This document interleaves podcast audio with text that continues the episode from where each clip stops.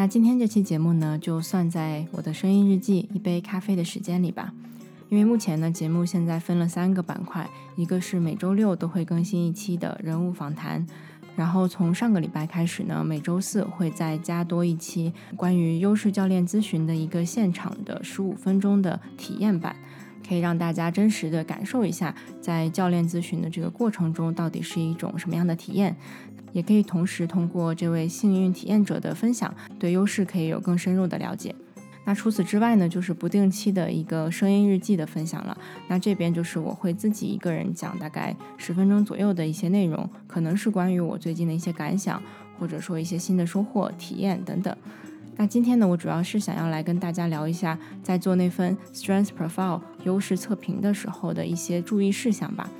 因为可能现在身边很多人都知道，我最近做了比较多的直播分享，然后也被邀请去不同的平台做这样的关于优势的分享，去带大家更深入的去认识，呃，优势是什么，我们怎么样发掘，怎么样去更好的运用它。在这些分享当中呢，我都会跟大家分享一下目前市面上可能比较专业的几份优势测评，包括我自己目前正在使用的这个 Strength Profile，当然也是我个人最推荐的一个优势测评。那很多人可能第一次听到优势这个概念，然后第一次了解到有这样的测评之后呢，都会非常非常兴奋、非常激动的去做这样的测试啊。但是我发现，因为接触到的人可能很多，我没有办法跟很多人更加详细的去介绍一下我们在做这个测评前其实是可以注意一些什么，来帮助我们得到一个更加准确的测评结果的，以及可能简单的分享一下啊，拿到测评结果之后，我们可以怎样自行的去做一个解读。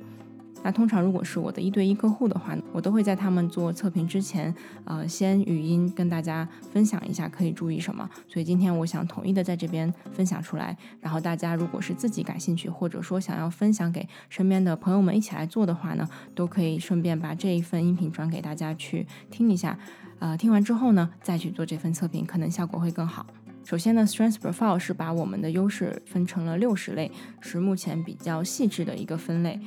然后呢，他在做测评的时候，其实一共有关注到三个维度来判断这个东西到底是不是我们的优势。首先，第一个部分呢，就是他们叫做 performance，意思就是说我们使用这个优势的时候是否成功，是否真的很擅长去做这样的事情。所以在他们一共有一百八十道题目的前面的六十道呢，就是在问我们这六十个优势分别我们觉得自己做的怎么样，嗯，平常表现的怎么样。所以大家只需要根据自己的表现情况去选择就可以了。那第二个维度呢，就是关于 energy，这个其实是可能很多人都没有意识到的一个点，也是最重要的一点。因为如果一个东西是我们的优势的话，我们除了擅长之外，其实更重要的是我们天生就觉得做这件事情非常的有充满能量感，像是给我们自己充电一样的感觉。所以在接下来的六十道题目中呢。这个测试就是在问我们，我们在做这样的事情或者那样的事情的时候，有没有感觉自己是充满能量的，还是你觉得自己是被消耗掉能量，然后做完之后觉得很累的一个感觉？那这个呢，就建议大家只需要根据自己的一个嗯比较直觉的一个反应吧。就当你看到这一句话，那比如说其中的一个问题就会问你说，呃，当你在进入一个新的或者不熟悉的环境的时候，你感觉怎么样？那这时候呢，选择就是最左边就是关于啊，我会觉得非常的累，非常的消耗能量，还是最右边的选项是我会觉得非常的激动，充满能量的感觉。那这时候也是根据我们自己当下的一个心理的感受去做选择就可以了。那第三个维度呢，就是关于 usage，就是说我们平常有多少机会可以允许我们去使用到这个优势。比如说有一道题会问你有多经常会给别人讲故事，所以我们只需要根据。不管是在生活还是工作中，大家可以整体来做一个呃评估，想象想一下自己大概平常有多少机会可以用到这个优势就可以了。那当然，就像所有的测评一样，我们在做测试的时候不需要花太多的时间去对每一道问题都去想过往的例子，然后来评估，更多的是一个比较直觉的一个反应。当然，也是需要在建立在思考的基础之上的。那这个测试呢，一般建议的时间是三十到四十分钟。啊，当然这边也需要提一下，呃，因为这份测试它目前还没有中文版，而且呢，我有跟他们沟通过，他们还暂时短期内是不会去开发中文版跟这些中文的测试结果的，啊，所以呢，为了方便身边可能觉得看英文比较吃力的朋友呢，我自己有把它的题目翻译成一份中文版，如果你真的觉得很需要，想要去参考的话，就可以私信我，然后我会把自己的这份翻译发给你去参考一下。那在你做完这一百八十道的测试题之后呢，你就可以在他们的官网上看到自己的一份调查报告了。那我先来介绍一下，在这个报告里面，它其实是会把我们的优势分成四大类的，因为刚刚有提到它在三个维度上对我们进行了一个测试，所以呢，结合这三个维度，它就把我们的优势分成了四个板块。那首先第一个，它用深绿色来表示，就是我们的显著优势。显著优势的特点就是说，我们既可以做得很好，我们的 performance 方面表现得非常好，然后呢，我们还在做的过程中觉得非常的充满能量。那最后呢，我们可能也经常会用到它。所以，当你的一条优势同时满足了这三个条件之后呢，它就会被归在显著优势的这个板块了。那接下来呢，它有一个橙色的部分。那橙色代表的是说，可能是我们后天习得的一些能力。为什么呢？就是因为这些东西可能是我们擅长的，但是我们做起来其实觉得是消耗能量的，或者说做完你会觉得比较累、比较有难度、比较不是很舒服的一个状态。所以，一旦我们觉得这个东西不是给我们能量的话，即使我们做得很好，它也不是我们的优势，它可能只是我们后天因为不管是工作关系还是生活方面的一些原因或者影响，我们开始学习我们可以做的不错的一些事情，但并不属于我们天生的这个优势了。那第三个部分呢，是用红色表示的，就是所谓的我们的不擅长的东西，我们的劣势吧。那它就表现为说，我们平常可能做的不是就不是很好，不是很擅长。那我们同时又是非常消耗能量的一个状态。所以呢，当它满足这样的条件之后，那它就说明这个东西并不属于我们的优势，可能是我们不需要花那么多精力去做的，因为我们可能。做的不是非常的好，不是很擅长，然后又做完非常的累，那我们不如把这个时间精力更多的倾注在我们自己真正的优势上面了。那最后一个板块呢是用浅绿色表示的，那这个就是我们的潜在优势了。所以浅绿色跟深绿色这两个部分都是我们的优势。那潜在优势的唯一的区别就是说我们目前还没有那么多机会去用到它。所以它同时满足了我们可以表现得很好，然后又觉得非常有能量，只是说我们目前的工作跟生活中没有给它什么机会去使用，所以它就出现在了这个潜在优势的这个部分。所以，当我们可以看到我们的这些优势分布在了这四个板块中之后呢，其实就获得了很大的信息量。比如说，当你知道一个东西是你的显著优势，那你就可以去更多的去使用它，更加自信的去使用它，知道说啊，原来这些真的是我的优势，我可以放心的去多运用一下。当然，显著优势这个我之前也经常会讲到，呃，我们一般会出现的一个情况就是，可能我们早就知道了这是我们的优势，所以我们会有可能过度的使用它。那出现过度的情况呢，其实是会给我们带来困扰的。那当看到显著优势的时候，除了可以感到自信和开心之外呢，也可以问自己一下，是不是有过度使用的情况？如果有的话，我怎么样可以调节一下，减少一下它的使用，或者是用其他的优势来帮我代替一下？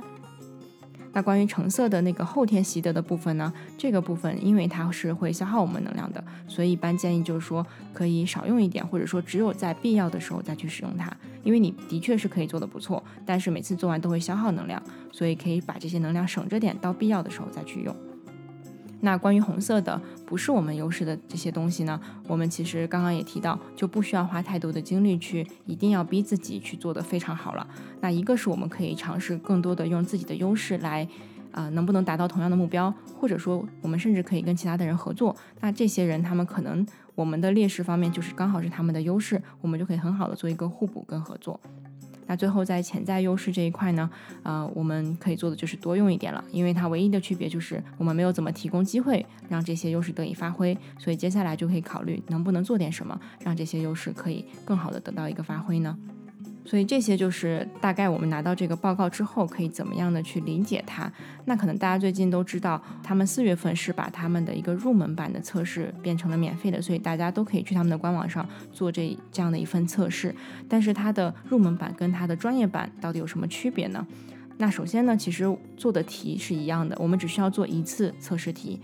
入门版呢，它只会告诉你。一部分的优势分布，比如说它最多会告诉你前七位的显著优势跟前七位的在优势，然后呢也会显示最多四个你的后天习得的行为以及三个你的劣势，所以它只会显示最多二十一条优势在你的报告中。但是，一旦你把你的这份测试做完之后，有一个可以升级的地方，你把它升级为这个专业版之后呢，它接下来就会告诉你全部的六十条优势的分布的一个详细的报告了。那当然，在我做一对一的时候，都会希望大家去把它升级为这个专业版，因为不然的话，很多信息是隐藏的，我们并没有办法使用，而且你没有办法得到一个整体的感觉，就是说我可能是优势很多呢，还是我可能后天习的东西很多，还是说我的劣势其实有很多？那这些。信息都是非常重要的，对于我们去更好的发掘跟认识自己，并且去更好的呃利用好这些优势是非常重要的。所以建议大家，如果是真的想要借助这份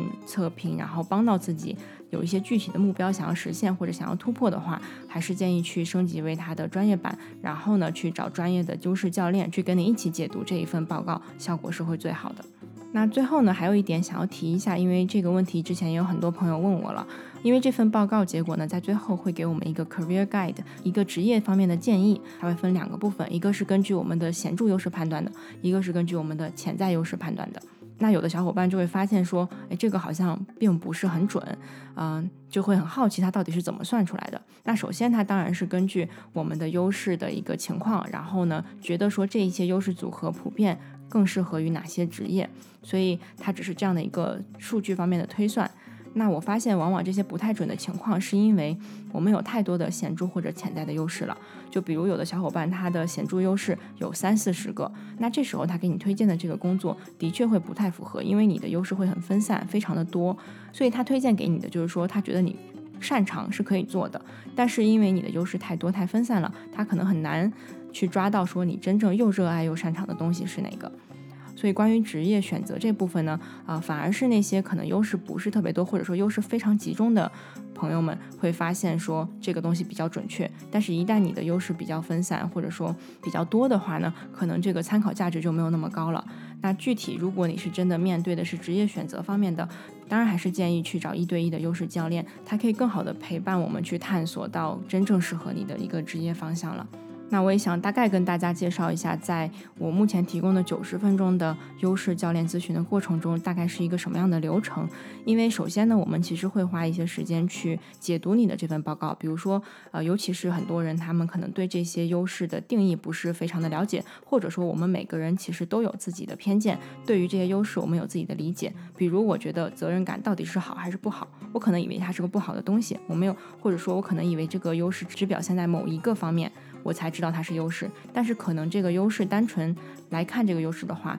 它是有很多表现形式的，在不同人身上也有不同的体现，可能你只是没有意识到而已。所以一开始我们会花一些时间去了解这些优势，你是怎么理解的？那它一个更客观的理解是什么？然后会可能在这个过程中就会发现到啊，原来这个东西到底是不是我的优势？嗯，到底我平常生活中是怎么体现的？我更希望它会是一个怎么样的体现，或者更希望我可以怎么样去？去使用它。那接下来呢，我们也会去探索。那目前对你来说，你的目标是什么？你希望借助这个优势帮你达成什么样的呃一个目的？不管是职业选择，还是说你可能是想要解决自己人际关系方面的困扰等等。那我们会把这个目标确定下来之后，再去进一步的去探索，说那现在针对你这个目标有什么样的优势可以？帮助你达成这个目标，然后去探索我们的显著优势怎么样有一个适当的运用，我们的潜在优势更多怎么样可以更好的去发掘它，然后这些后天习得的这些行为呢，又可以怎么样去调整，来帮我们达到我们要的这个目标。而且呢，在这些咨询的过程中呢，我发现其实很多时候我们没有办法马上就把这些优势做一个运用，因为很重要的一个点是我们很多人会有一些限制性思维在卡住自己。就是在这些咨询的过程中，可能我们聊到一半的时候，经常就会发现啊，原来是我们有这样的一个固定的思维在告诉我们说，我不应该这么做，或者说我必须要怎么怎么做。那一旦有这样的固定性思维的时候呢，我们其实就已经被这种思维限制住，我们会想不到到底可以怎么样运用这些优势，因为我们会觉得这是不行的，或者说这是不可能的。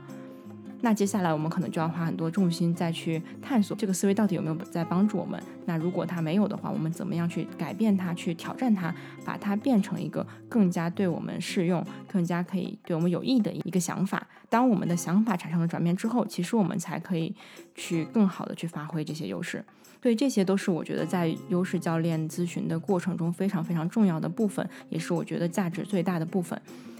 那目前呢，除了可以直接跟我预约一对一之外呢，我每周都会提供一次十五分钟的一个体验版。那当然就是大家在每周四可以听到的，我会把这个体验版的内容剪辑之后发布出来，也可以让更多的人可以先提前去感受一下，到底喜不喜欢这样的一个咨询的方式，呃，习不习惯我咨询的风格。那当你真的觉得可能会对自己有帮助，而且自己当下真的有比较对自己来说很重要的一些困扰或者想要突破的。点的话呢，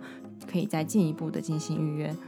好的，那以上呢就是我想分享的关于怎么样更好的去使用这份测评，在做之前大家可以注意什么，然后做完之后怎么样可以初步的自己得到一个理解。如果真的有需要的话呢，就可以直接来我们进行一对一的这样的教练咨询，可能会提供到更大的价值，然后更好、更高效的帮助你实现你自己的目标和突破。那希望今天的分享呢对大家有帮助。刚刚提到的十五分钟体验版的参与方式呢，就是加入我的一个优势教练的大群，然后每周会在上面有报名表可以填写。然后也非常感谢，现在身边很多朋友在了解了优势之后，都会帮我把这些内容推给身边的朋友去分享出去。所以希望大家在接下来分享的时候，一起做测评的时候呢，也可以把这一条音频也让更多的人听到，我们可以更好的去利用好这份测评，得到一份更准确的报告，这样对我们的帮助才是最大的。那今天的分享就到这里吧，我们下期见。